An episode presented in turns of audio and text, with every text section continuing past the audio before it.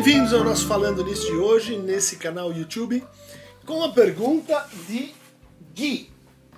Dunker, você poderia falar um pouco sobre o barulho nas grandes cidades?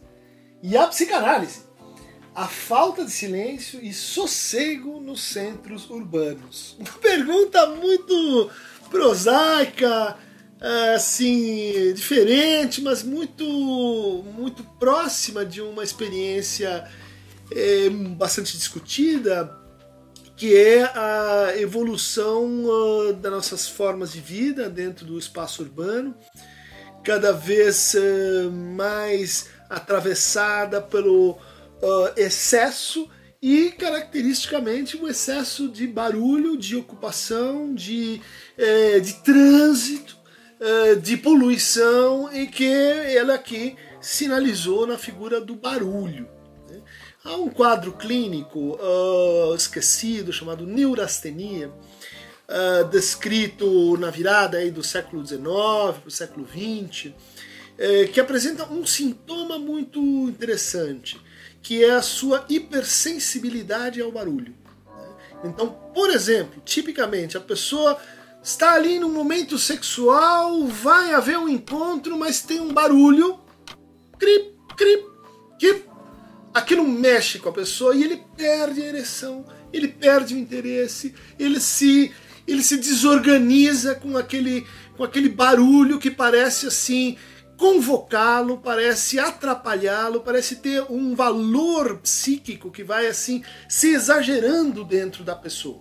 De fato acontece, isso tem uma relação, acho que intuída pelo Freud, é, com o, o uso dos nossos prazeres ou no Lacan, né, em como, como nós fazemos corpo com a linguagem, como nós constituímos nossa, nossa corporeidade. Né?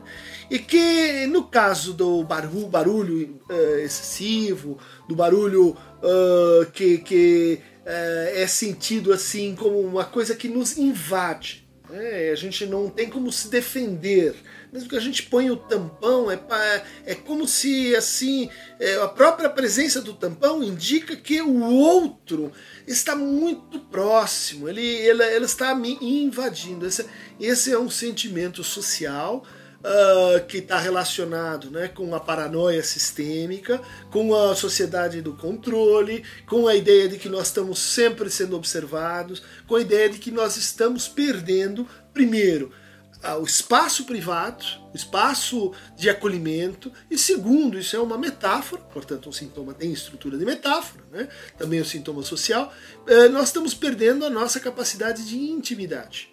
Nossa capacidade de intimidade está baseada em estar com o outro numa relação que comporte incerteza, que comporte angústia, que comporte indeterminação, mas a intimidade depende fundamentalmente da possibilidade de estar consigo, de estar consigo em solidão radical, de estar consigo em absoluta solitude, de estar consigo em quietude. É muito difícil uh, cuidar disso. É muito difícil cuidar disso numa civilização em permanente ocupação, em permanente aceleração. E que quando a gente se recolhe, o que a gente sente é uma espécie assim de vazio que nos atemoriza de angústia latente, de assim eh, de impulso a sair disso. Né? Então veja, o barulho, o excesso de barulho, ele ele aponta, né, que você não está conseguindo ficar consigo. Você não está conseguindo ficar com a sua fantasia. O seu estado assim preliminar para algo pior. Que ela anuncia que a coisa que a coisa tende a piorar. Por quê? Porque quando você não consegue estar com a sua fantasia, você começa a vestir a sua fantasia nos outros. Você começa a colocar assim, ou raiz e fonte dos seus problemas no seu quê? Vizinho. Olha a figura que a gente tem com o barulho. Né? O barulho e o cheiro, elas têm que ver com o vizinho que está me incomodando tipicamente esse incômodo causado pelo vizinho, ela tem a, mensagem que diz assim: olha, o seu vizinho, que é igualzinho a você, que tem os mesmos gostos, que tem o mesmo corte de gênero, perfil de classe, etc., ele está gozando mais. e ele está com esse barulho. O que, que é o barulho? É um, é um sinal de festa, é um sinal de música. Isso a gente vê, inclusive, revertidamente na formação dos paredões, daquelas pessoas que andam no trânsito, paredões de, de, de alto-falantes, né? E, ou aquelas pessoas que andam no trânsito e põem um volume que é para os outros ouvirem, que é para os outros, é uma espécie de exibicionismo, né?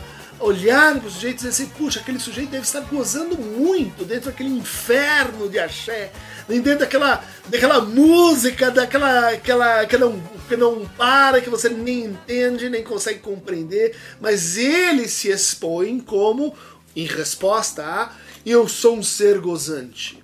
Eu sou um ser que está assim na minha bolha sonora e vou impô-la a você isso contém o quê? Uma mensagem de violência. Né? Uma violência com o outro, uma violência que, que tende a evoluir muito mal. Né? Porque a resposta que, que, que a gente é tentado a dar é dizer: olha, você chega para lá. E ele vai dizer: não, mas eu só estou gozando do meu jeito, eu tenho direito a gozar como eu bem entendo.